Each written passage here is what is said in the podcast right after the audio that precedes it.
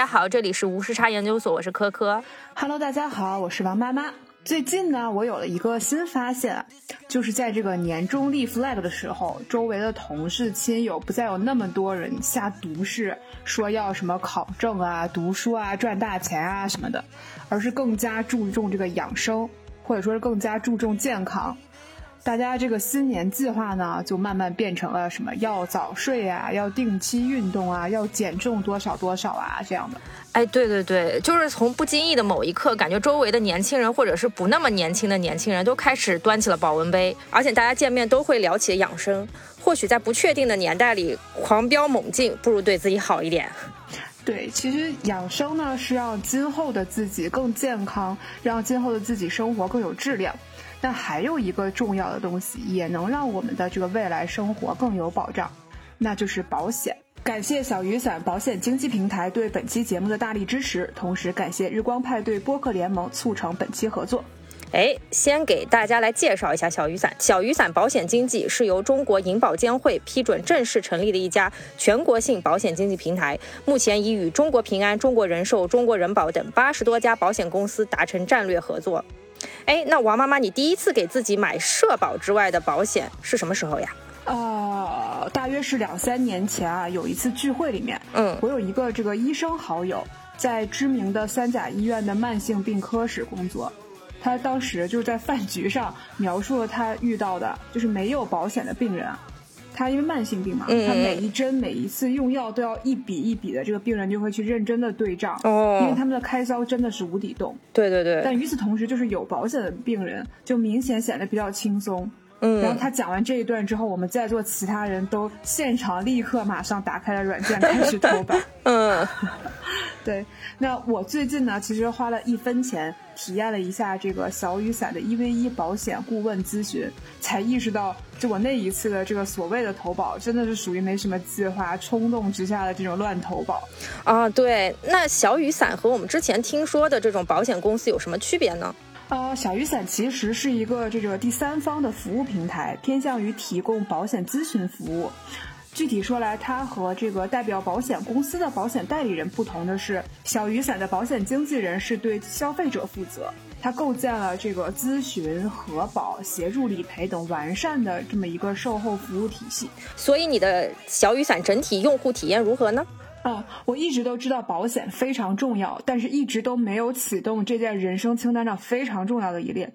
最主要的原因就是怕麻烦，保险的种类实在是过于纷繁复杂。我只是希望弄明白基本大类，就基本上已经花光了所有的力气。而且具体的保险条款也属实是过于复杂难懂，所以就是补充保险这件事情，就一路被我拖到了三十岁以后。其实真的比我预计的我要启动的时间要晚很多。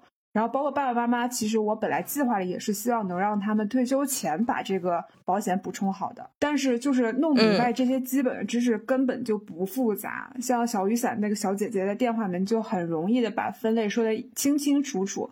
其实这个健康保险里的险种。就是重疾、医疗、意外、寿险四种，然后保障储蓄类的呢，还有养老年金。接下来就我们只需要各个大类去击破就好了。另外呢，就是为什么说我之前饭局里的那个投保纯属一时冲动呢？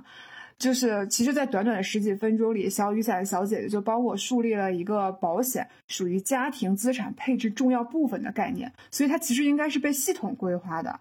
他直接给我讲解了一个标准普尔家庭资产配置图，就是把家庭资产分成了四个账户，分别是要花的钱、保命的钱、生钱的钱和保本升值的钱。他又紧跟这个时事热点分析了一下，就是可能比如生钱的钱最近就没有这么乐观了哈。他就建议我可以把这个目光就投向兜底账户，也就是这个保本升值的钱。他给我的建议实际上是非常个性化的，因为他会根据比如我的这个家庭年收入区间呀、过往的这个保险配置情况啊的特点，去帮我去提供一个更适合我的系统的方案。哦，我听下来就觉得咱们脆皮年轻人真的，一方面要重视养生，好好活着；另一方面也确实需要好好规划一番，逐渐老去之后的这种生活保障，这样反过来才能生活的更踏实吧？啊，对呀，就是如果近期大家对保险有需求或者感兴趣的话，就是如果想要好好规划一下自己的生活保障，就可以在我们这期节目 show notes 或者置顶评论区花一分钱体验一下小雨伞的咨询服务，只要一分钱就可享受原价六十八元。元的一 v 一保险顾问咨询。除此之外，关注小雨伞公众号，回复“无时差研究所”。预约咨询的同时，还可以免费领取一份女性防癌险。最后，再次感谢小雨伞保险经纪赞助本期节目。所以，我们今天要聊的是什么呢？我呢，今天呢，邀请到了我以前的这个直播搭子丫丫，她是这个 Top Three，这里埋了一个梗。Top 三医学背景的这个优秀学子，也是，而且我非常荣幸，他某种意义上，我经常向他咨询我的个人健康问题，所以某种意义上可以算得上是我的私人家庭医生，更是我朋友圈里的科学养生达人。当我脑海里面出现“养生”这两个字的时候，我第一时间就反应到说邀请我们这个嘉宾，丫丫。哎，让我们欢迎丫丫。Hello，大家好，我是丫丫。因为我这次就直接把养生分成了五大部分：饮食、运动、睡眠、休息和一些独门妙招分享啊。那我们就先从这个民以食为天的吃开始。哎，我就特别好奇，一般这个健康饮食到底有没有什么基本的这个原则？基本原则的话，就是一般来说，大家可以去参考一下那个《中国居民膳食指南》，然后。还有就是，我基本上就是学了那么多，就是疾病啊这种乱七八糟的，嗯，饮食方面的一些注意事项，就几乎大家都会有共通的，就是清淡饮食，少食辛辣刺激的食物，然后就是多食新鲜的蔬菜水果，然后适当的加入粗粮啊这种的。嗯嗯嗯，这个我插一句，是不是跟中国人的这个人体身体构造有关啊？就是我我前两天还在想，中国人感觉是全世界最爱吃蔬菜的民族，就是你去哪里旅游，你去其他任何一个地方旅游，我感觉都没有中国人这么爱吃蔬菜，而且变着花儿吃蔬菜。嗯，它一一般来说的话，这个膳食指南的话，是因为是根据营养学的原则，然后根据我们国情制定的，就比较适合我们国人的一个膳食的一个推荐指南吧。嗯，哦，而且而且的话，我觉得啊，就是哎，你们我不知道你们小的时候冰箱上面有没有那种就是膳食宝塔的那张三角的那个，有是不是？对，就是那一个。就是那一个哇，就是要贴在冰箱上是吧？对的，就是提醒你哎，就是它贴在冰冰箱上的话，就是可以提醒你，嗯，你今天应该要吃这点这点这点这点这点这点，对吧？嗯嗯嗯，是哇，你不说的时候没有，我都快忘记这件事了。哎，但说到少吃辛辣刺激的食物，我感觉大部分医生都会提这一点，但可是就是就是我觉得我像我这种就是呃人菜瘾大。就是我肠胃不行，就每次吃完就会拉肚子，但是我还是爱吃火锅，然后爱吃辣的东西。对呀，就是就是像我这种就不太能吃辣的人，我就是每次如果我吃完辣锅或者我吃麻辣烫。嗯，我都有可能会滑肠，就是会去拉肚子。对对，这个其实是不是也是跟你以前小时候吃什么东西有关？因为我有那种西北的朋友，他们就是嗯顿顿牛羊肉，然后顿顿是火锅的那种，所以他第二天根本没什么事儿，什么事儿都没有。我不知道川渝地区的人是不是也也比较比较耐受性比较强。我可能跟还是跟。地区的饮食习惯有关吧，嗯，而且因为我比较吃的健康，嗯，所以就是我就是清淡饮食，对我就是清淡饮食。我就不说我昨昨天晚上才吃了费大厨了，而且吃了两盆小炒肉，感觉很罪恶。你上上期录节目的时候刚刚吃完酸辣粉，一直在咳，我真的也人菜瘾大。但但但我我说实话，我觉得这个东西是可以培养的，就是。我我这段时间就是属于一个在想控制饮食减肥的状态，实在是因为我这两年胖的太多了，也还好，没有没有，我真的跟我自己比胖非常多。然后我就开始重点去调整的一个部分就是做菜的方式，因为以前吃炸的和炒的或者是煎的东西特别多，它主体就是很费油。我现在就会换成蒸和煮。其实吃了一段时间之后，我能很强烈的感觉到。蔬菜的甜，就是这个口淡是突然间就口淡了，然后你能感觉到以前感觉不到的蔬菜原本的味道。哦，是是的，是的。这个这个我真的我有我严重怀疑一些重油重辣的东西，它可能是因为这种刺激性的味道掩盖了食物本身的味道，以及你就不太能知道里面到底都加了些什么乱七八糟。对。而且其实我我可以科普一下，就是不是那些爱吃火锅啊这种的，就火锅不是很烫的嘛？嗯，其实吃过烫的食物是会就是增加食道癌的一个风险的。哦，我就是我前一段在热搜上就看到这个食道癌是在中国排名非常靠前的，是在跟其他国家比也是中国人非常靠前去得的一种病，感觉可能就跟我们饮食习惯有关系。嗯，对的，就中国人都喜欢吃热的嘛，喝热的水，对吧？对于这个这个锅气或者对于这个食物的热度是有一定要求的，对的，对的，对的，对吧？要要喝烫烫粥，嗯，烫饭什么之类的，对。但但是我就想说，像王妈妈，你是怎么能做到逐渐开始戒掉那些不好的饮食习惯？也不叫不好吧，就是戒掉自己之前喜欢吃的那些东西。我我就觉得我好像很难抵御美食的诱惑。不，我觉得美食这个定义就很难说。现在对我来讲，我觉得我刚才形容的我今天晚饭里面的高汤吊蔬菜非常好吃。我觉得你多少是不是有点在这方面又开始卷了？也也不是，就是我怎么说呢？我我没有空，我说实话，我对油辣，我对重油重辣的东西没有依赖。我真正要说的其实是我后面的，我对坚果有依赖。我以前不知道坚果的热量高到，我知道它高，不知道高到那个份儿上。对，很高的。我我我我真正控制的是吃坚果。我现在最卷的地方是我每天按粒儿吃南瓜子。现在我昨天 吃了十颗南瓜子，分成了三次。这个对我来讲非常痛苦。其实你刚刚说的这个，因为我本身也没有那么爱吃，所以就还好。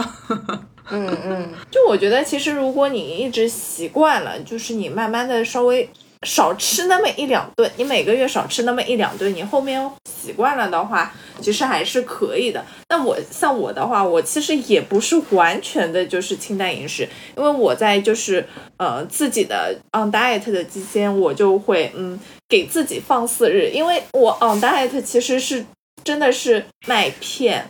就是燕麦水煮蔬菜，我还不是高汤，我是水煮蔬菜。然后的话，我会吃就是杂粮啊、谷物啊这种的，嗯，就是真的是特别特别健康，少油少盐的那一种。但是你要知道，就是你如果一直吃这些东西的话，你人是有的时候其实挺抑郁的。所以我会给自己一个放肆日，就是自己去可以去接受那些垃圾食品。对对，是的，嗯，哎，原来医生也会 on diet，对呀，就是哎，年纪大上去了，代谢就会慢。你如果就像我，其实不是特别喜欢运动的，嗯，然后那我可能就是饮食上面会很注意。是的，是的，我也确实觉得，就是年纪大了之后，每天都在艰难的维持这个体重，就你很难像以前一样。我其实，我其实觉得我减肥减了那么多年，有点。就是相对走入了一个误区，怎么怎么还就是我已经很长时间减了那么多年，减肥是人生课题，好吗？哦哦哦哦，OK。我觉得我就是很长时间不怎么吃碳水，就是不是不到非要的非必要的时候，我就不太吃碳水，就已经养成一种习惯了。天哪，嗯啊，其实碳水还是很。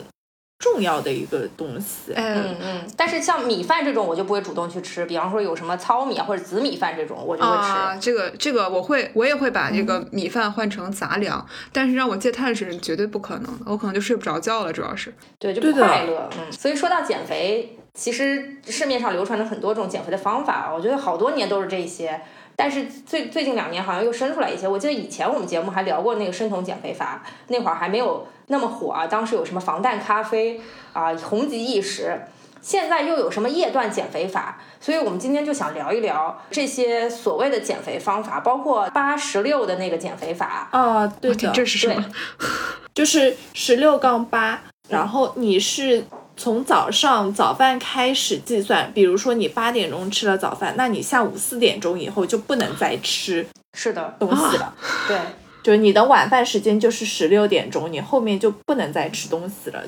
就是你要把你自己一天的进食都压缩在八个小时以内，这个叫戒断减肥法。就是有些人就是八十六这个数字是你自己划分的，就是可能你一开始受不了的时候，你可以把那个八稍适当延长一下。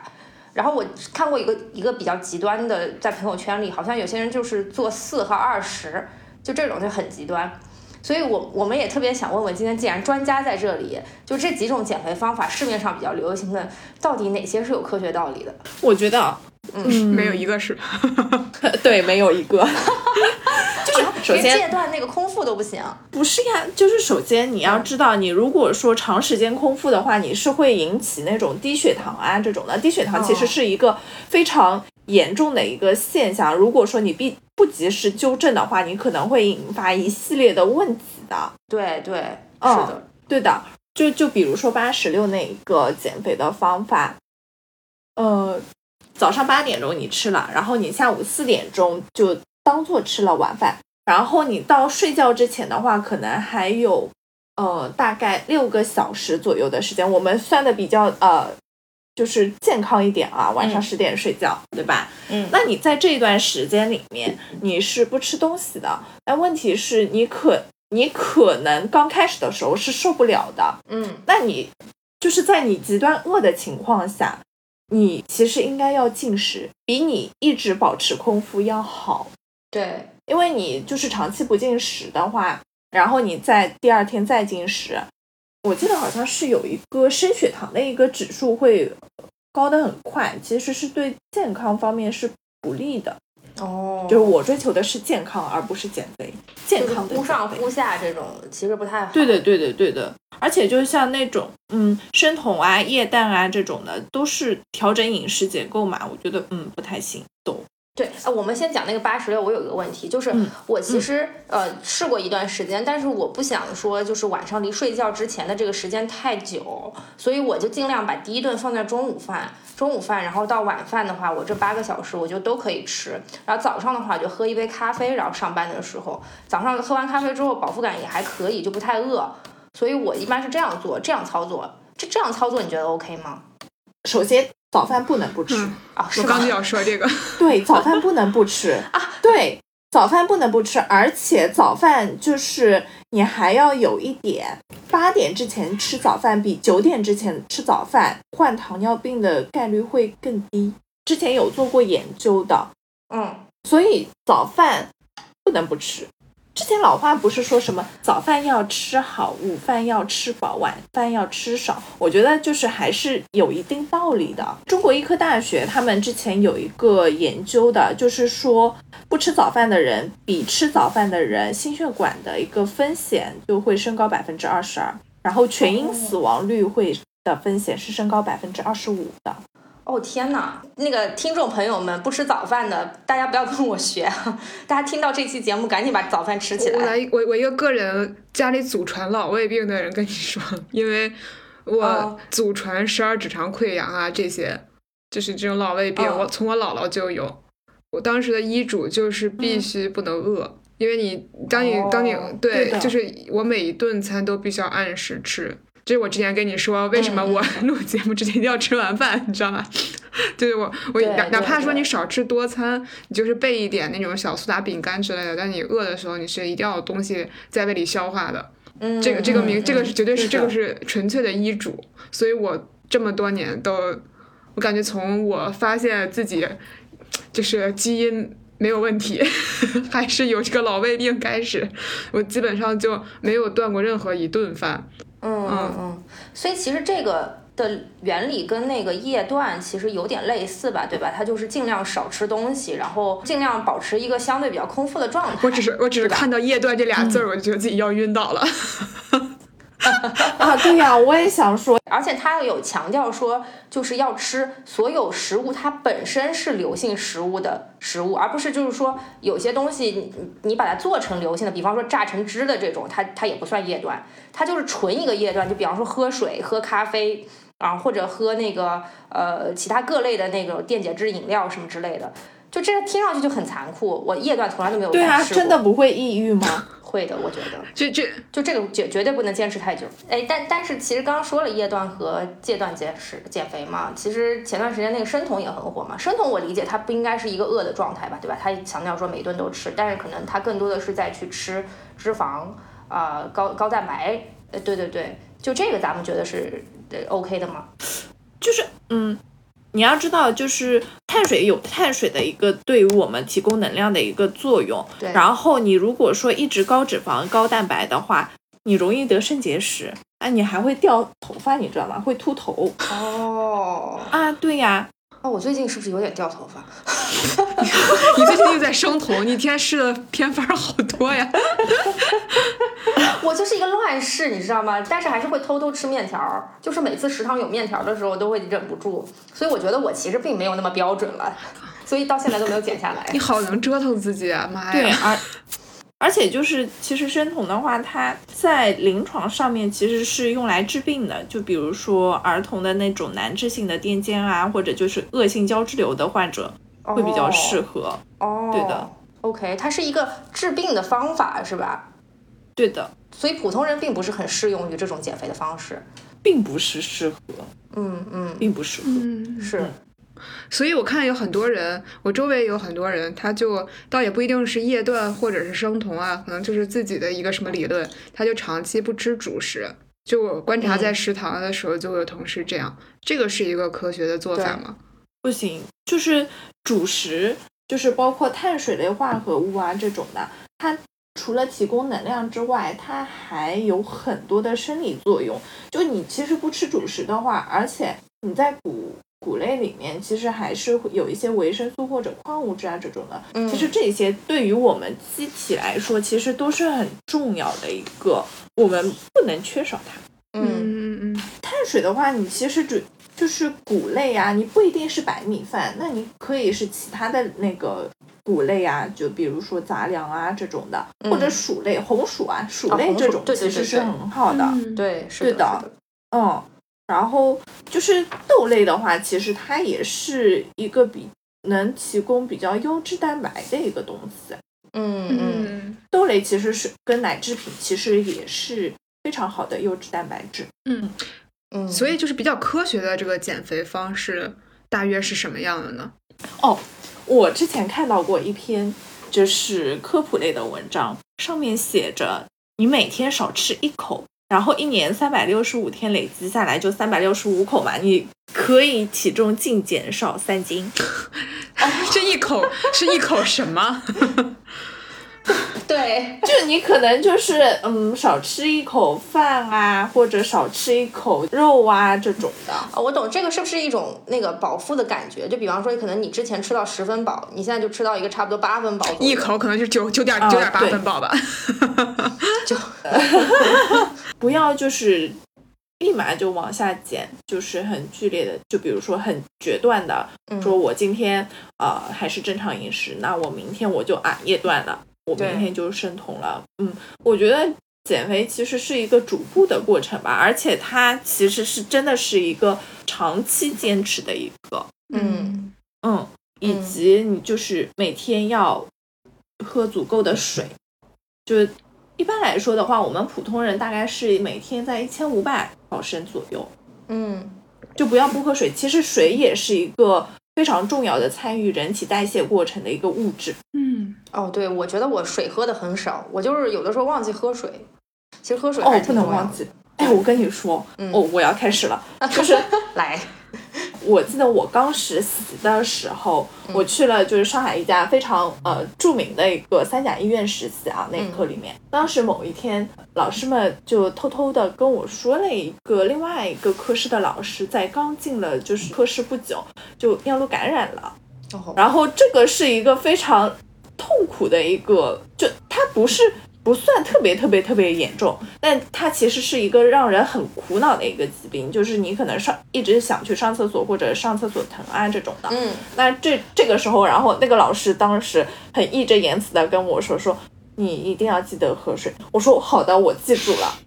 就是，对我当时我记得特别清楚，到现在我都是每天就是都会提醒我自己或者提醒我同事，就不要呃要多多喝水，多喝白开水，然后呢就不要去憋尿，就要及时的去上厕所。嗯，这样嗯然后我现在，因为我确实不喜欢喝纯白开水，但是我最就发现饮料不管怎么样都会有各种各样的添加剂。我我现在就是处于在泡各种东西的阶段。我最近就是要不然就是泡柠檬，要不然就是泡罗汉果。因为我听说罗罗汉果哦并不是一个有哦甜度的东西，但但是因为咱们用嗓子都比较多嘛，所以这个听上去都是对嗓子比较好的。然后柠檬就补补维 C 嘛，我妈妈，我要跟你说一句，喝柠檬水其实并不能补 VC 啊。好的，那它但它不，但它不会长肉，对吗？就是我只是纯粹的泡柠檬的话，对，不会长肉，就是可能会给你的一些，就是白开水里面加点味道，就它其实并不能补 VC 啦。好的，它为什么？那什么为什么？为什么泡腾片吗？水果。哦，就就我觉得吃柠檬就可以了，对不对？哎，然后最近我还想问一个，就是最近很火的一个，我看一些稿子里会提到一些有钱人啊会注射这个司美格鲁肽，这个这个是有科学道理吗？毕竟感觉有钱人做的事情我们都有点好奇，说不定他们做的这真的有用呢。因为是马斯克先打的嘛，对吧？然后就搞得这个东西很火，嗯，然后然后后来因为那个贾玲。贾玲不是说她瘦了嘛，所以也有很多人在传说她打了这个东西，而且听说很多明星都在打这个东西，所以大家现在就是众说纷纭。就是司美格鲁肽，就是在美国的话，它是可以就是被批准了用于治疗肥胖，但是在中国其实是并没有被批准，嗯嗯，用于肥胖的那个治疗的。它是在中国的话是用于二型糖尿病的一个治疗的。对对对，它好像一开始治糖尿病的，对，嗯。对的，然后的话，就因为它没有在我们国内被批准，就是用于治疗肥胖嘛，所以就是你如果真的去医院开的话，人家也不一定会开给你。嗯，说实话啊，嗯嗯嗯，而且的话，司美格鲁肽其实它会有那个胃肠道的一些不良反应，而且它其实有禁忌症的，就是你如果说甲状腺髓样癌有既往史或者家族史的话。或者就是二型的多发性的内分泌肿瘤综合征的患者，你是不能用的。就是说，其实就是你内分泌有问题的人慎用。嗯哦，对，因为那甲状腺也跟我们那个内分泌有关嘛。对对对。那甲状腺有结节算内分泌有问题吗？甲状腺腺结节跟甲状腺的一个 CA 是两回事情。甲状腺的结节，我感觉大家都有啊。对。就是我感觉我身边很多人都有。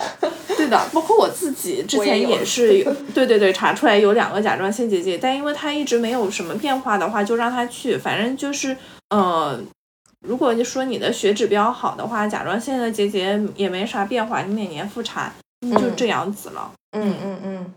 哦，所以其实不是所有人都能用司美格鲁肽，大家用之前还是得就是看一下自己有没有这个。对对对，是的。而且我听说，就是好多人其实用完之后，后续还会反弹。是的，就所以就是减肥就是一个非常持久的过程，嗯嗯，长期。嗯，哎，那这个药本身它的作用是起到一个抑制食欲的作用，是吧？对的，就是它其实是作用于胰岛素这种的，然后抑制你的食欲。哦，所以其实跟你的那个内分泌是有关系的。对，所以内分泌有点问题的人是禁用的。哦。好的，明白。大家要注意这件事。所以，所以我其实总结出来，真的减肥或者是饮食，它是习惯。就这个事情，不是说我，我觉得我我个人的体感，像是一些比较极端的忌口减肥方式，就是除非你是真的是有你真的患了某种疾病，然后你不吃，你吃了真的要出事之外，你你像你这种比较极端的方式，它就是很难坚持，因为你就是不可能一直不吃饭，这个是反反对人性的。也其实并不健康。我我我我我最大的感触就是说出这个管住嘴的意思是不是不让你吃饭，是到底吃什么东西好，什么东西是健康的，是重新再把自己养一遍。因为以前天生的一些呃吃东西的习惯，或者在我们不了解一些知识的时候培养成的这个习惯啊，可能有一些惯性，让我们在过去积累的一些脂肪啊，或者是甚至有一些毛病啊之类的。我们其实现在要做，当我们知道一些道理的时候，是开始学习培养这个新的习惯，就好像培养你上课的时候要认真听讲，坐住了别动一样。对，但但是但是你又不可能不，你就是极端的减肥是让你坐在这别动一天，但我们实际上是可能让你坐在这别动四十分钟，然后下课休息一会儿。就是我们这款对对，我们是适当的一些改变和就是和比较自然的这种调整。嗯嗯。好，那吃的说完了，我们来聊聊。对，该吃管住嘴了，现在该迈起腿了。我我自己最大的一个感触就是，有鉴于一个做题家开始决定减肥了，我就每天戴好我的小手表，然后看好我到底要消耗多少卡路里。我有两个事情，我觉得表特别管用，我而且我真的觉得很健康。就是第一个是这个，我这个手表会每个小时提醒我要动一动，它会写的非常的恐怖，就是说如果你就不动的话，你将会有颈椎病风险、脂肪积累风险，以至于导致你的糖尿病风险。我就 现在都这样，我就赶紧起来走两走两步。而且刚才丫丫说喝水特别，感觉自己对，感觉自己不站起来这一下就完了。然后我觉得刚才丫丫说的那个要多喝水，这个特别有帮助。就我一般是第一个小时好了起来了，我得干点什么吧，我也不能真瞎溜达呀。我要不然呢就是，哎呀，这个非常舔的说。嗯，要不然我就站起来去财务处理一些报销或者记一些东西。当然，大多数时候我就拿点水或者泡泡我这些乱七八糟的水，然后然后在下一个小时咕嘟咕嘟喝，这样下一次手表提醒我的时候，我就可以去上厕所了。这一天的办公时间就严格执行。我觉得有个手表能提示一下还是对，就是久坐，我觉得是万恶之源，是我们的颈椎肩和腰出问题的万恶之源，所以一定要就是随时动一动。对对对对。而且我现在上班的时候看到有些同事，他们就扒在那个电脑前面，我就很难受。我就能不能把电脑垫高一点？能不能仰着头干活？啊，就就我觉得就是大家的颈椎不要了我现在在地铁里都是仰着头看手机，别人别人看我跟个傻子似的。是的，是的。我每去一次按摩店，然后医生跟我说完之后，我都会警醒大概半个月，然后过了一段时间之后又忘了。啊，然后然后得再去一次按摩店，然后在电脑上贴着“不要翘二郎腿”。哎，对对，是的，对的，对的，对的。我二郎腿也很要命。对我我我有一个群，它的群名就是“你现在在翘二郎腿吗？放下。”对。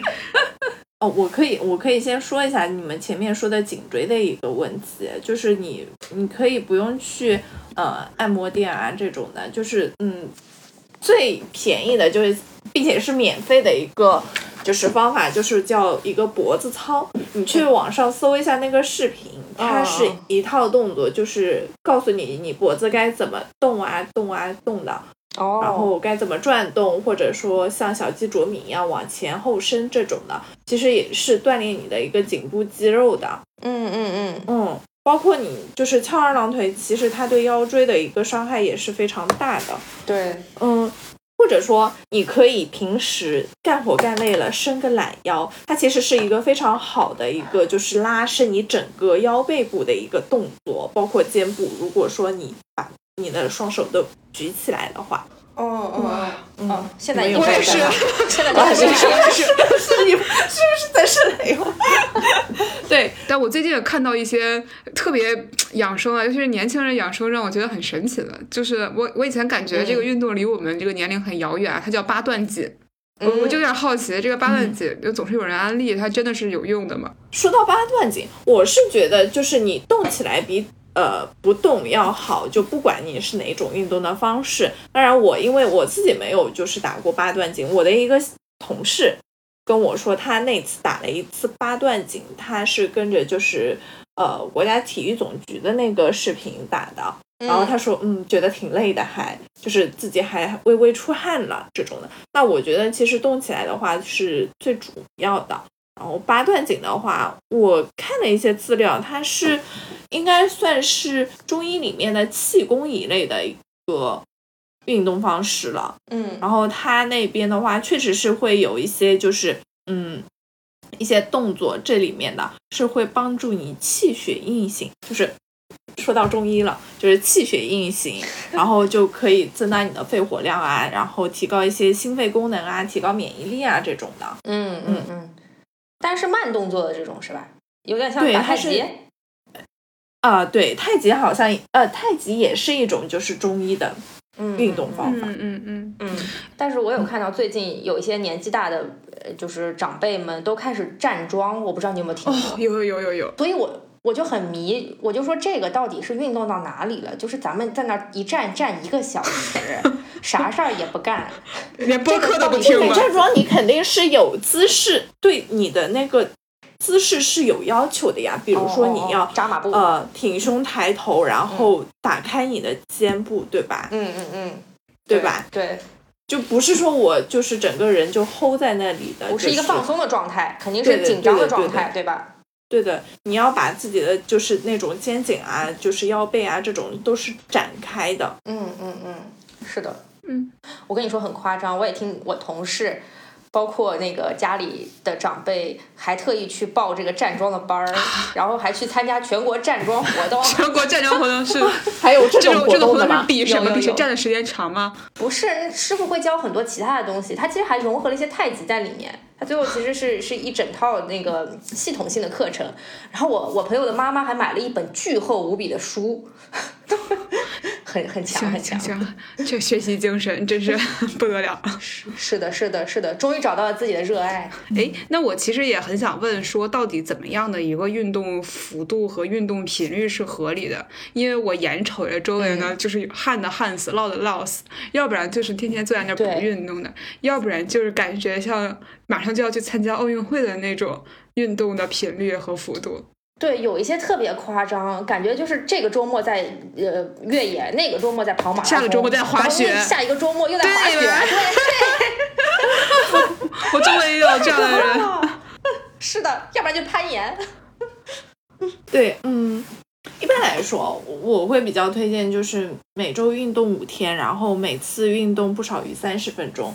但比如说像那种就是滑雪，其实是一个挺高强度的一个。就是运动方式了，它对你的整个的核心包括要求是很高的，包括你对脚踝和膝盖的一些就是压力也是蛮大的，而且滑雪很容易摔倒。对对对，对的。然后哦，我那天的时候我正好跟一个骨科医生聊起来，说就是嗯，滑雪其实很容易就是半月板撕裂啊这种的哦。对的，就是一定要做好防护，包括一些就是越野啊、马拉松啊这种的。其实你如果说长期的一些就是这种，嗯，对膝盖负荷过重的话，你其实对你的膝盖里面可能会容易产生那种炎性的一个积液。那你其实这种的状态的话，其实是不太合适的，而且你是需要去做一些治疗的。哦，如果你想继续的，嗯，对对对，是是是，哎，我我最近发现一个说法，我觉得不知道是不是值得借鉴啊，就是因为比方说我今天想运动了，然后我要特意去跑一趟健身房去跑步，这种事情其实比较容易放弃，不用不用，就是反而是一些附加性的运动很有可能让你坚持下去。比方说我今天下班我是快走下班，我会特意选。我我们可以选那种相对有一点绕路的那种路，在你不赶时间的情况下，然后你可能就因此快走了更多。但实际上你的这个边际成本比较低嘛，因为你本身也是要下班了。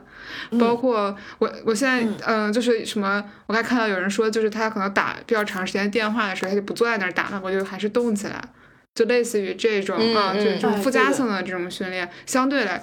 也不能说是锻炼吧，其实就是相对来说能让你多动一些，但是没有增添那么大的负担，也比较容易坚持。对对的，就是比如说你吃个饭之后，你出去散个步啊什么的，会比较的推荐吧。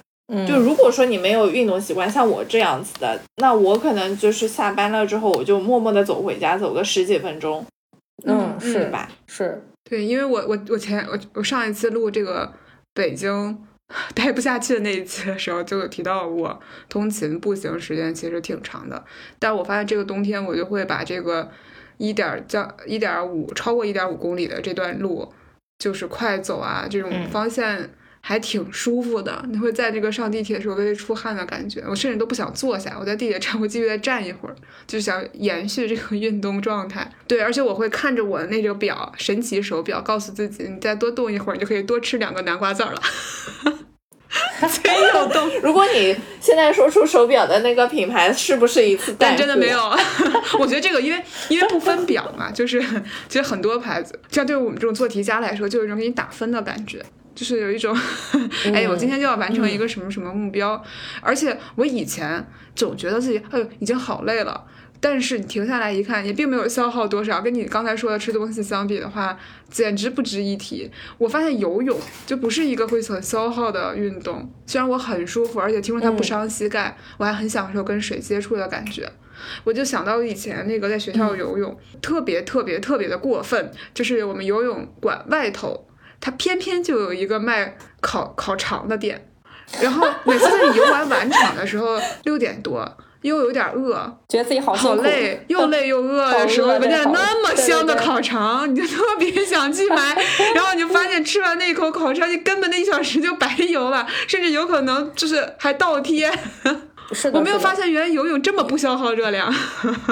游泳应该是消耗热量不是很高，但是但是呢，因为它在水里的阻力很强，所以你能够感受到整个身体的肌肉都动起来。是的，但是实际上没有消耗那么多热量，我好气啊！我我是最近才发现的，因为我以前没有真的去测算过它到底会消耗多少卡路里。然后我自从有了手表就知道。然后然后我就走出去的时候，我就更生气了，看见那个烤香肠的店，因为我现在也知道烤香肠的热量有多高。我听完这一段，只能庆幸王妈用的不是某果的手表，为什么？因为某果的手表，它每天有一个跟就是朋友们竞赛的一个机制，就是你那个运动啊，它那个三个圆环要闭合，你知道吧？我感觉王妈每天会为了这三个圆环拼到。我这边也要闭合的，你消运动了多长时间，消耗了多少卡路里，运动了多少次？但别人能看到吗？可以共享？那不，那没有。哦天哪，不，我要再跟别人比，我每天都在跑了，等于 我瘦的更快了。是的，就要占领微信封面的那个。呃，就还好还好。您正在收听的是无时差研究所。无时差研究所的粉丝群已经开通啦，你只需要在微信搜索“无时差研究所”同名公众号，就可以找到入群的方法。添加无时差研究所管理员二维码，管理员通过后就可以拉你入群啦。如果你喜欢我们，也欢迎在微信公众号和爱发电给我们送来你的支持。那那运动就说到这里了，然后我觉得另外一个很重要的事情就是睡眠嘛，然后感感觉睡眠现在在我们这种中年人的生活里扮演了越来越重要的角色。但我先检讨一下，就是我做的很不好，我一直很朋克养生，一一边说养生，然后一边每天睡得很晚。就我不知道，就是晚睡这个事情真的危害有这么大吗？会呀，你知道，就是很多猝死都是发生在凌晨的 吗？你你别吓唬他了。好 的好的，他就睡。所以丫丫，你是几点钟睡呢？我我十二点之前都睡了，就是必须要十二点之前睡。对的，我之前定过一个十一点半的睡觉闹钟。嗯，是要要定闹钟吗？对的，因为就是那一段时间确实就是一直到十二点半才睡，我觉得不太行。然后我要把我的睡眠时间就是往前调一点。嗯嗯，那你把几点起？对，我就定了那个闹钟。我一般来说是。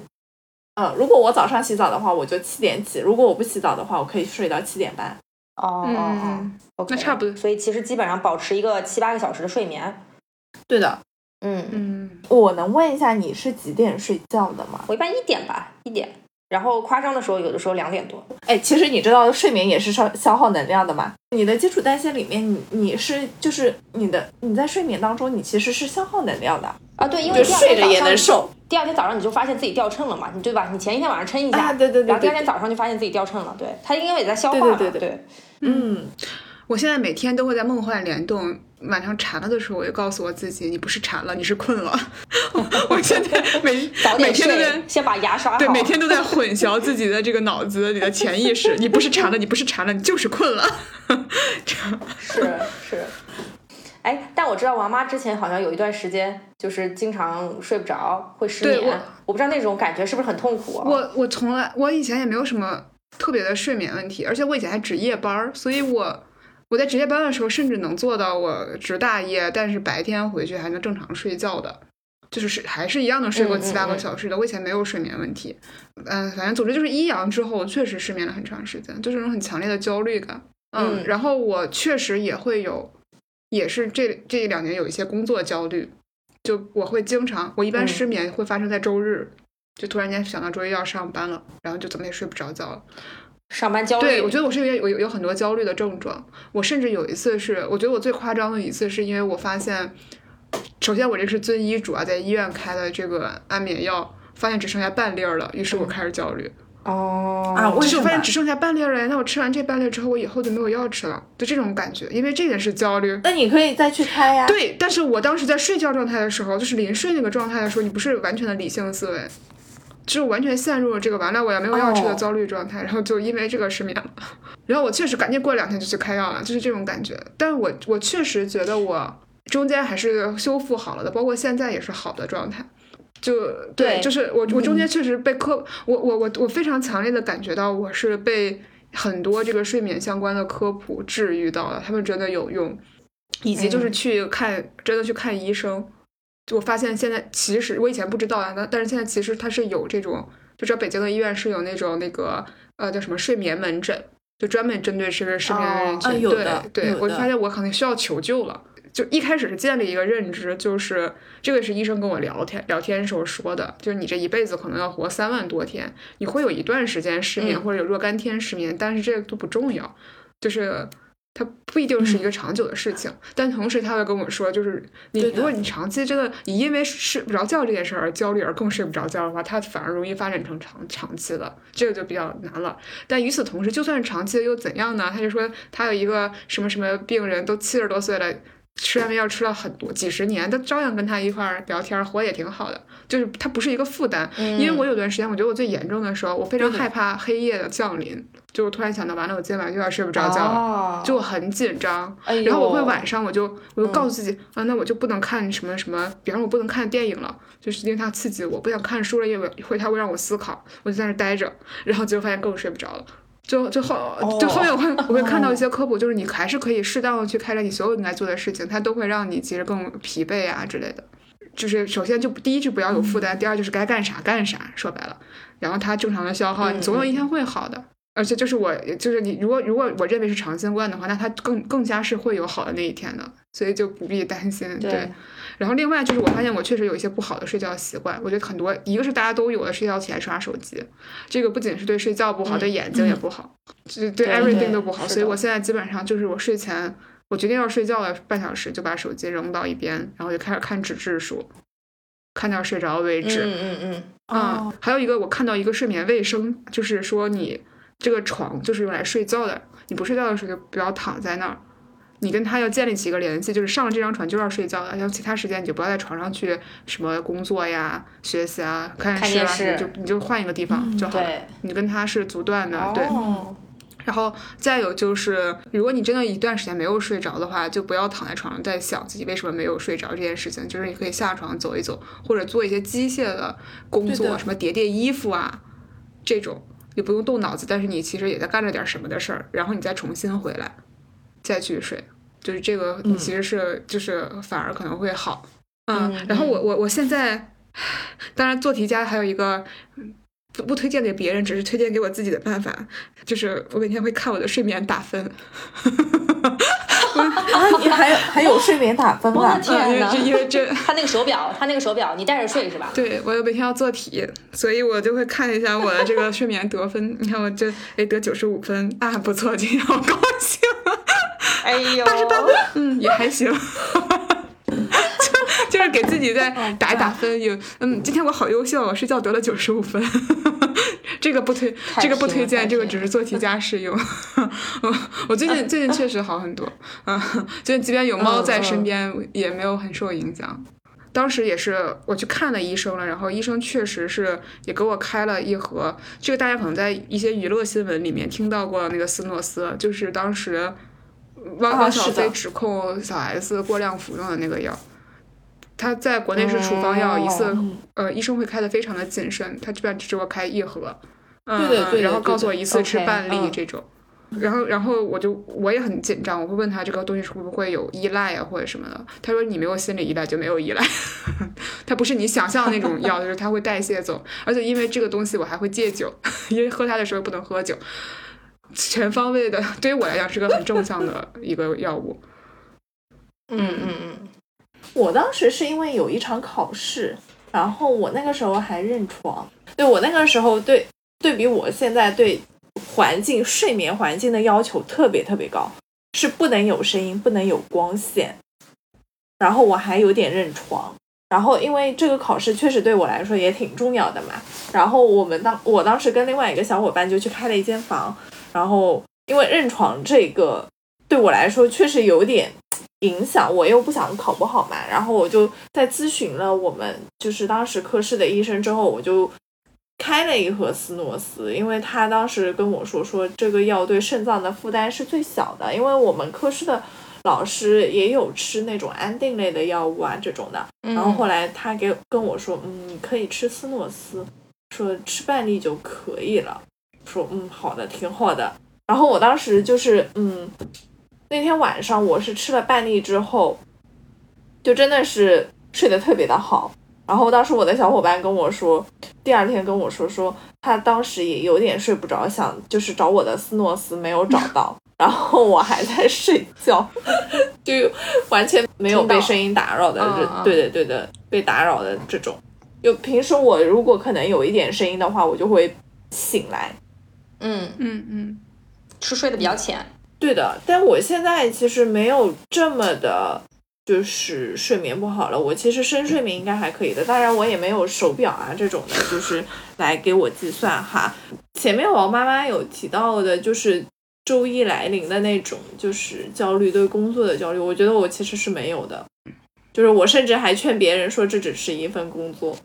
啊，这个是的，这个我很认同。我我我发现，我上一次上一阶段失眠的时候，靠就是类似于靠我妈类似这样的话治愈的。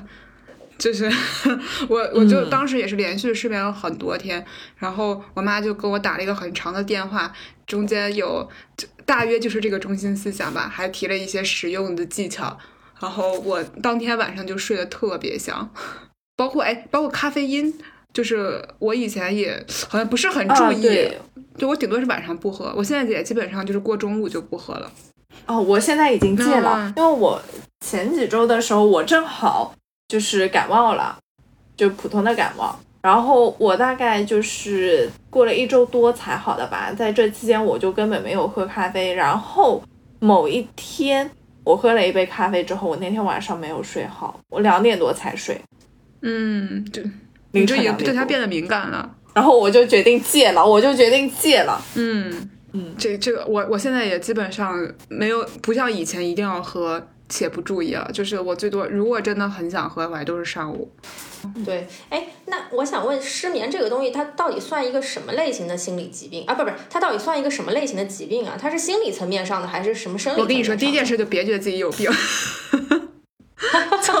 先先就是就我刚才这不是我刚才说的，我就白说嘛，不要不要很强的心理负担，真的，这是一个阶段性的。我我确实为什么也觉得自己没那么严重呢？就大抵是我在睡眠门诊听到一个姐，看上去没比我大多少岁，一定也就是比我大十岁以内，然后就说已经她现在已经希望已经不希求于。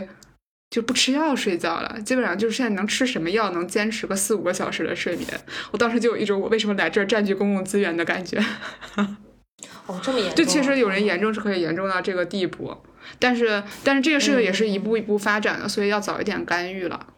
就是如果确实有睡眠问题啊，然后就自己不能解决的话，就还是嗯求助医生会比较好。嗯，而且要正视这个问题。我觉得王妈有一点做的很好，我感觉她就是很正视这个问题，她也不避讳，到处跟人说她失眠。我这不是我我我一方面说的原因，是因为我真的感觉你失眠的转移天的工作效率真的，你不是工作效率低，你是那种很焦躁，嗯，就我就心态会很很不开，就是很心慌，对，然后你就很容易烦，就是。就是那种我没办法同时在 hold 两三件事，对我很难同时在 hold 两三件事了。就是我很容易就被我要我要我要先先释放一下，我今天不能同时干好几个活了。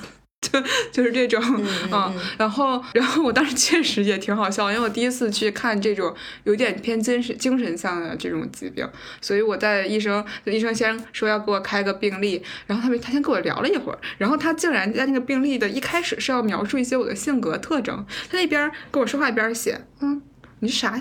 嗯，这个该病人类似于这个性格外向内向，看了我一会儿，嗯，外向，嗯，啊，健谈健谈。描述了很多这种非常适合相亲帖的性格特征，就他对我的描述都很积极，你知道吧？就是看了我一眼，嗯，卖相，嗯，还行，就是有点焦虑，嗯，上班上的，嗨，就 就是这种，所以我当时就啊，就他会感觉啊，好像也不是很严重。聊的还行，而且哦，那就说明可能是个更综合的东西，它不是一个嗯单一的，就说你说睡不着就是能找到原因的，可能每个人都不不太一样。对，我觉得它是一个对，确实是，确实是，也没什么讳言的吧，又不是什么伤天害理的事。我失眠了，今天不想干活，这有啥不能说的？对，但因为很多人他会比较避讳这个事情，然后因为有些人就是失眠，可能有多种原因引起的嘛，所以他很多人大家会比较避讳这个事情。嗯，我我现在非常相信，就是如果一个人就是有抑郁的一开始的倾向，然后他导致他失眠，然后会急剧加重加重他的病情，就会非常理解。我以前都很不是那么理解。嗯就一下子我就懂了，自己经历过我就发现，如果再把这个失眠再延长，比方说一个月，我可能真的就精神崩溃了，就是太容易就崩溃掉了呀。所以睡眠去掉这个事情很重要。是的，就是我觉得失眠不仅是王妈妈刚刚说的那些工作上的注意力不集中啊，那很难处理很多事情，其实是不是还有一些很深层次的一些危害啊？就比如说你会早衰，就大大脑的认知功能你是会那个会影响到的。然后记忆力减退、早衰，包括你的一些内分泌紊乱啊啊，精神障碍确实也有啦，心血管疾病可能的那个风险也会增加，机体抵抗力、免疫力啊都会下降。就是你整个人在睡眠过程当中的话，就是你的内脏器官其实也是需要得到一个休息的，就是。就是大家可能会可以认为，就是你的内脏休息也会在排毒啊这种的。那你如果说没有就是睡好的话，那其实他们那种排毒功能就不顺畅了。那长期以往的话，其实还是会有一个负性的影响的。嗯嗯嗯嗯，对。所以各位脆皮年轻人，不要以为自己身体还很强啊！大家就是要 时刻警钟长鸣，还是要多睡觉，不要造自己的我其实特别能理解，就是我觉得很多就是我们就像咱们同龄人，就觉得你这一天吧，就上班上一天，好不容易下班了，一看一下都十点多了，洗洗睡，收拾一下十一点多了，就特别想有一点自己的时间。对对对对对对，我也有这种对吧？然后就一下子就到了，就你其实也，你看你时间在对一两点钟，对，看电视剧看的。对，我也不知道，我其实也觉得特别理解，但我现在主要是经历了去年的这个真的有失眠的时候，就觉得睡觉还挺好的，没有什么比睡好更更开心的事了，属于我这个一天心情都会变，跟我的这个打分成正比。我觉得我们要时不时做一些这种节目，然后时不时提醒一下大家。我觉得每次做完节目之后，我绝对表现最好，就是早饭又吃了，然后睡觉又早睡了。但是过段时间我又觉得我又行了，所以这种警钟长鸣啊，警钟长鸣。时不时这期节目，请大家时不时的拿出来听一下，置顶置顶，大家时不时。而且就是我觉得有有些有些片段特别的精彩，就是啊，我熬夜会怎么样？会变傻。早衰，嗯，对，不吃主食会怎样？会掉头发。能不吃早点吗？不能，这特别好，这大家结成结成这个手机闹铃。哎，这个说完睡眠就丝滑的拐到这个休息这儿。为什么把这个休息单丁拿出来呢？就是觉得很多毛病呢都是可能都是上班上出来的哈，有时间休息一下呢，看上去就说不定就能好很多。所以我想就是。特别在这一块聊一下社畜的这个保健秘籍。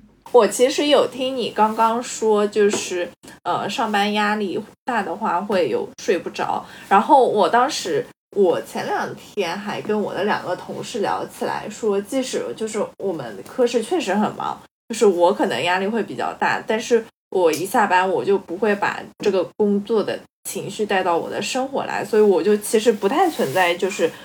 因为第二天上班感觉会很忙，压力会很大而，睡不着这种情况。嗯嗯嗯嗯，就是你切割的比较开，对吧？对我切割的其实很开的，而且我嗯，在休息的时候，我绝对不会打开我的工作群。哦，即使我打开了，我看到了，我也不会回。那如果因为如果临时找你呢？呃，不是特别特别紧急的事情的话，我可以嗯 pending 到第二天的话，那我是可呃，我可以就 pending 着。然后，那如果说真的很着急的话，那我会嗯处理掉它的，那就可能就个十分钟左右的事情。对，我觉得这个也是要自己调整一下这个心态。我现在也觉得不要太激自己，没什么好激的，对吧？就是老老担心啊，之前总是担心自己辜负了别人对自己的期待，后来想想这又算什么啊？真的是不是你你 生活你最重要，你累病了，对这个工作进度落得更远。你请，就 是你你现在你每天坚持多多坚持工作二十几二十分钟，等有一天这个什么什么睡不好觉，免疫力低下，感冒感冒一回就得拖两三天的进度。对对对，是对对谁都不好。而且我还有对，而且还有一个点，就是之前我可能也在节目里讲过，就是没有什么比结节更重要。我现在一切的出发点就是不要让我结节再扩大了，就是一一定要保持这个愉悦的心情，千万不要因为什么事情生闷气，没有必要。对。啊，对的，我我现在我的我的两句人生的这个职场中的重要的话，一个就是骂人话越脏，乳腺越健康，就就是我一定要把这个骂出去，或者是哭出来，我真的要一定要宣泄出去，我觉得要想办法就是对有一个出口，对的。然后确实还有另外一个就是确实是不生气，不生气，气出病来没人提，赶紧对，就是要不然就不生气，要是真的已经生气了的话，就赶紧倾诉出去。嗯嗯嗯，然后然后我会给自己设置一些小的仪式吧，就是比方说我今天就是一个啥都不干日，就今天啥不想干，就躺在床上，或者我今天并不想打算下床，打引号的，现在得下床得运动，就或者或者是我今天不想和别人说话日，类似于我今天不想跟任何陌生人说话，我们艺人也是要休息的。哦，你现在默默有这些日子我我一我一直都有。王妈妈是一个，我感觉王妈妈是在把那个每天的时间轴画了线的这种。因为我有的时候晚上找她，她会跟我说今天。不再会开电脑了，就是大概类似于这种话，你知道吧？他就会跟我说，哦，今天不再会工作了啊。然后我就想说，就是让你写一个什么，想个标题，写个什么东西，感觉他五分钟就能写完。但是他有一条准绳，就是今天不就不能再动脑子了。嗯，这个这个这个这个，我跟你说的比较文雅，在我内心里面，这句话就是今天这个逼班上到这儿了。我是我是有原则的，就是就这一天，我就在这个点儿开始，我就要干我自己的事情了，就是或者是对对我我甚至还有一个，或者就开始要看电影，对，或者看或者我看书了，我现在已经要把手机扔走，开始看书了呀，就是对，就是就就大约是这样。我甚至有一个，我靠，这能说吗？我其实我其实会有那种今天不想穿衣服日。什么？所以你就会穿着睡衣在家里游荡，是什么都不穿的一天。哦，for real，for real，然后就是我，就是我记得我有一年，天呐，我那年过生日的时候，然后正好我调休，我本来就是那一天就是我的不穿衣服日，结果好死不死，老王有一个朋友非要就是从美国回来，他也他明明可以住酒店，就非要住在我家。我就我我我老老王都没明白我为什么生气，我说因为这天本来是我的不穿衣服日。我 真是我这，你不会着凉吗，姐？夏天。哦，OK OK，就是好的好的好的，就是不是你知道你知道这个因为王王妈今天在节目里爆料太多，不是就是我就是觉得这不这个我觉得这些都是一个我自己的小的仪式，是一种奖励吧，就好像刚才丫丫说的，我今天可以随便吃一些不健康食物的一天，是，这是我休息的一天，是的是的，嗯。就就对，所以呃，我我缓一缓一天，或者我卸下社会面具的一天，那这个其实也挺好，解放自己的天性嘛，对吧？不，就我觉得这个是一个很重要的休息，就好像我不想说话了，其实就是我我今天就是我的社交功能要不想调动起来了。还有就是，其实要学会拒绝别人，对吧？我感觉王妈现在拒绝我，拒绝的也很干脆。我拒绝所有人都很。不知道在单位上拒绝领导拒绝的怎么样？可以的，我这我们不是之前搞过那个拒绝挑战吗？你们忘了吗？哦，是是是是，对对对，对我们两年前搞过一个拒绝挑战。我感觉就是能够学会拒绝，然后不要把什么事情往自己身上揽，这也是一种成熟的表现。嗯，对，好的。我们到了这个最最后一趴，哎呀，这个有没有什么独门养生妙招分享？这这这个我实在是没有，所以特别想听听二位有什么有什么活可以整，可以告诉我学习一下。我我先讲一个，我其实没什么养生，我就一直是挺朋克养生的，就是今天喝酒，然后明天喝枸杞这种，所以我我这些不太适合给大家讲哈。那我讲一个，就是最近我打算开始弄的，就是我买了个泡脚桶，然后决定每天泡脚。呃，就是大部分时间。所以你跟我说的时候，它是个将来时的事是吗？是一个 be going to 的事是吧？我泡了两天了，泡了两天了，就是因为我发现我最近姨妈有点痛，然后后来我就想说，我是不是要泡一下脚？因为我以前都不太疼，然后我发现我最近好像也呃负担有点重，所以我我觉得好像泡脚是不是一个比较合适的方式？我我这边也想听一下丫丫是怎么看的啊？泡脚我也泡的，哦，你也泡的，然后的话泡脚，但是我，但是呃，泡脚的话，就是它其实也有很多的，就是需要注意的地方，比如说我一般来说我会泡脚，每周泡一次，就我不会很频繁的泡脚。然后的话，泡泡脚的话，就是你的水温你要注意，你不能太太太热。嗯嗯，就三十八到四十五嘛。对。然后的话，呃，泡脚的时间它其实也是有一个讲究的，就是晚上七点到九点。哦，为什么一定要？这是饭后是吧？就是对，就是嗯，这个时间点的话，就晚上九点以后你再泡的话，其实会对神经有一个兴奋作用，可能哦，就是对的。然后还有就是你不能空腹泡，OK。然后对你饭后要半小时到一小时以后再泡，嗯。然后你泡完了之后，你要擦干，你不能自然的晾干，你要把它擦干，然后。把袜子穿上，你不能让它着凉，因为你的那个时候就你可以理解成为你的毛孔是打开的。如果你就是不穿袜子的话，寒气容易从你的脚底进入。哦，对吧？对，然后是的，嗯，然后的话，嗯，因为我也是，就是因为 M C 痛嘛，所以我就是会泡脚。然后如果我泡了脚的话，会明显感受到就是。因为我自己哎，日常的是中医养生，然后我会看一下我自己镜子里的舌苔，嗯，好像就是白的少了一点，啊，有效果了。哦，是吗？会有这个效果是吧？啊，会有这个效果。哎，你是用那种就是那种什么中草药包泡的吗？没有，我就是一个纯纯白白白白水啊。哎，你以去买点中草药包，哦哦哦，有专门的泡脚药包对吧？哎，对的对的对的，那个会更好一点。嗯嗯嗯，就是你泡到有一点微微出汗就可以了，就也不用泡太久啊。嗯嗯嗯嗯，好的。然后的话，我最近在吃阿胶。我觉得阿胶也挺好的，它除了美容养颜以外，我觉得它还有一点活血的功效的。就哎，还是我就是因为就是中医把脉把下来是上热下寒，所以就是嗯，来 MC 的时候呢，我的脚会冷，然后小肚子也会凉嘛。那这种的话会对我来说会比较的适用一点，而且我觉得嗯，我年纪大上去了，应该差不多是可以吃阿胶了。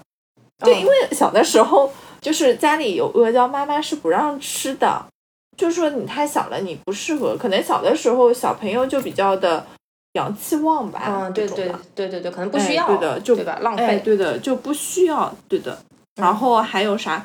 夏天三伏贴，我已经贴了好多年了。我起码已经贴了。嗯，对的，我贴了大概四年左右了吧。今年我还会贴。嗯，三伏贴功效是什么呀？就是嗯。它其实是一个，就是中医里面有一个叫冬病夏治的一个理论，就是冬天的可能会有的或者加重的一个疾病，然后放到夏天来，先就是预防或者治疗这种的，会效果会更好一点。哎，我还是就是因为就是湿气比较重啦，然后主打的就是那个 MC，就是比较会比较累，然后可能会痛啊这种的。嗯嗯嗯，然后还有就是可能最近比较疲惫啦，然后睡得不好啊这种的，就贴点三伏贴会比较好。它它是有各个穴位的一个讲究的，就是我其实是比较推荐，当然我也推荐我家里的人去，就是每年夏天的时候去医院里面的中医科开这个东西。嗯嗯嗯，所以你们西医其实也会看一些中医的，对吧？就是也会信一些中医的这个。嗯，中医养生嘛，对吧？嗯嗯，是对我就我个人而言，我其实还是挺信中医养生的。就毕竟我自己是呃吃中药调理嘛然后调理的还可以的。哦是有效果的所以我就对对对对对对对对对对对的然后还有就是体检每年体检对对对这个是这个我觉得真的很重要。嗯，这个我们体检都可以啊。算了，我们出过节目，就是类似于讲我那个畸胎瘤，我我当时就是第一时间问的丫丫。哦哦，原来专专家在这里。是啊，丫丫当时 先消除了我的恐惧。对，因为因为我觉得女性健康其实又是一个更大的话题。对啊，对对吧？是的，是的。对我这个这个，我觉得我们到时候如果有机会可以再单开一期，因为我真的就是现在见证了多少周围的。女性朋友特别痛苦，为了怀孕，哎，真的很伤心。是的，哎，我觉得体检还是每年体检真的是很重要的，最起码你要知道你的身体的一个状况，对吧？嗯就比如说，嗯，我们我之前是有一个同事，他真的很瘦，但是他血脂是高的，哦哦，就是他体检查出来，他其实并不是一个健康的一个状态嘛。是那你可能你每年就是要去复查，或者说就比如说结节，对吧？嗯，你你得你得知道一下你的结节现在每年的情况怎么样，不要一直不查，然后结果哎突然增大了，你就傻眼了，你可能就要去挨一刀啊。这种是的，是的，是的，大家就是经常关注。嗯嗯，哎，不过说到这个养生食补方面啊，我我觉得就可能大多数的大家大概都知道一些，比方说什么红枣呀这些。什么枸杞啊，然后这些呃这些食食补的一些可能比较常见的一些东西，但最近就是因为炒的也很贵嘛，就是比方说像花椒，然后或者像那个呃燕窝这些，就是我不知道从医生角度上来说，这这些东西有必要吗？嗯，其实总的原则来说，就是我觉得其实是不是特别有必要的。嗯嗯嗯，智商税对是吧？对，其实不是特别有，不是嗯特别有必要的，而且就是可能就是嗯，作用因人而异吧。嗯嗯嗯嗯，对的，就是你如果说真的想去食补的话，我还是推荐你们先去把个脉，然后确定一下自己的体质适不适合吃这些东西。哦对，因为每个人的就是体质是不一样的，你万一吃到了一些就是跟自己你觉得它这个东西确实是好东西，但是你跟自己是相冲的，那你得不偿失还费钱。嗯嗯，先先看自己缺什么，再补什么，对吧？嗯对的，对的，对的。那我最后再问一个啊，我今天今天正好逮着这个机会了，就是现在还有个东西很火，叫做胶原蛋白肽。哎呦但是它其实不是一个补的作用嘛，它其实更多的是说补充这个胶原蛋白啊、我不知道就口服的胶原蛋白肽，从医生的角度看到底有没有价值啊？我觉得 其实也不太有价值。就是你要知道你，你口服进去的，就是它的吸收率不一定会很高。对对对，是的，对的，而且它不是你人体必须的。嗯，就你可能作用的话，就可能是比，比如说美容啊这种的。那那你要知道，你美容的一些就是其他的产品或者方法有很多，你不一定要去呃买这种，而且胶原肽蛋白肽其实也挺贵的，嗯，很贵，对，很贵，对吧？嗯对啊，你你有如果有其他的一些替代的方法或者产品，你为什么要去花那么大的价钱来买这个效果不一定好的呢？嗯嗯，我我现在发现，我们当代人，不管是当代年轻人，还是当代有钱人，还是当代年轻的有钱人，就好像总有一个 特大家很追逐的一个事情，就是求快。我什么东西，我我对对，就是我。不管是我立刻我就不吃东西了，还是说我缺什么东西，我就立刻打个针吃个什么，它一个胶囊或者什么东西，我就赶紧把它补上。就有一种很求、很求、很求快的，或者是很急急于意识。但我感觉养生就跟投资一样，明明就是一个长期主义的事情。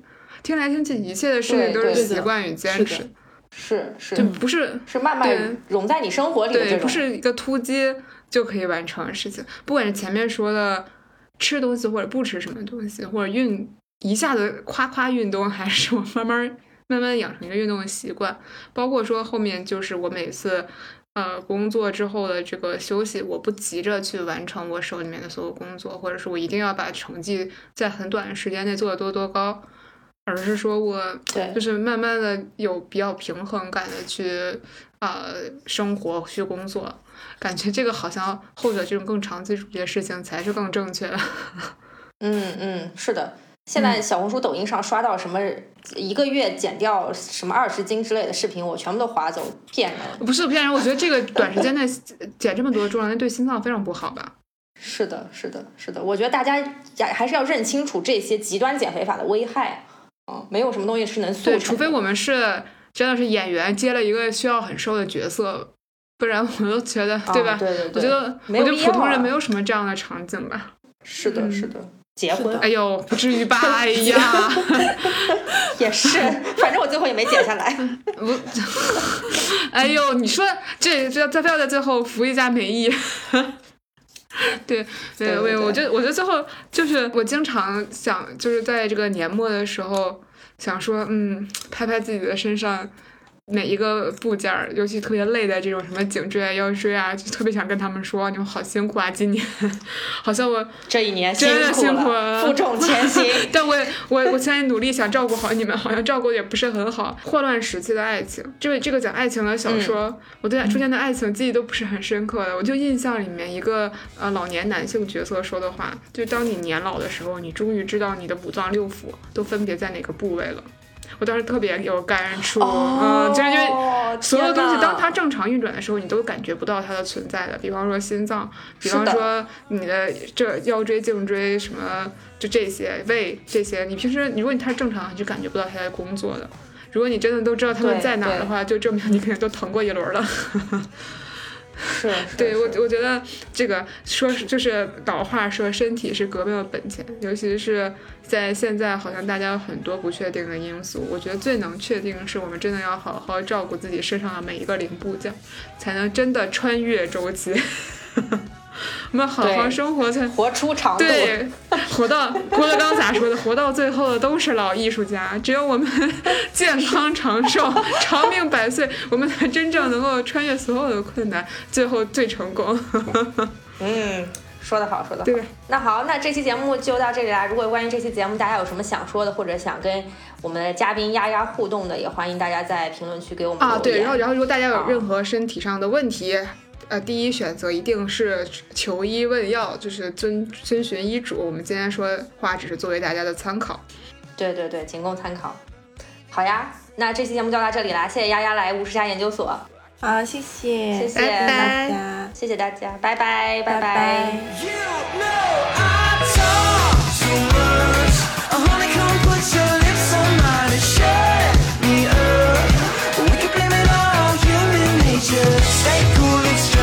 So what you gotta be so talkative I talk too much, we talk too much.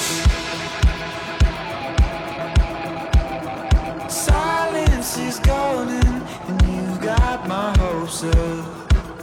We talk too much. No hesitation,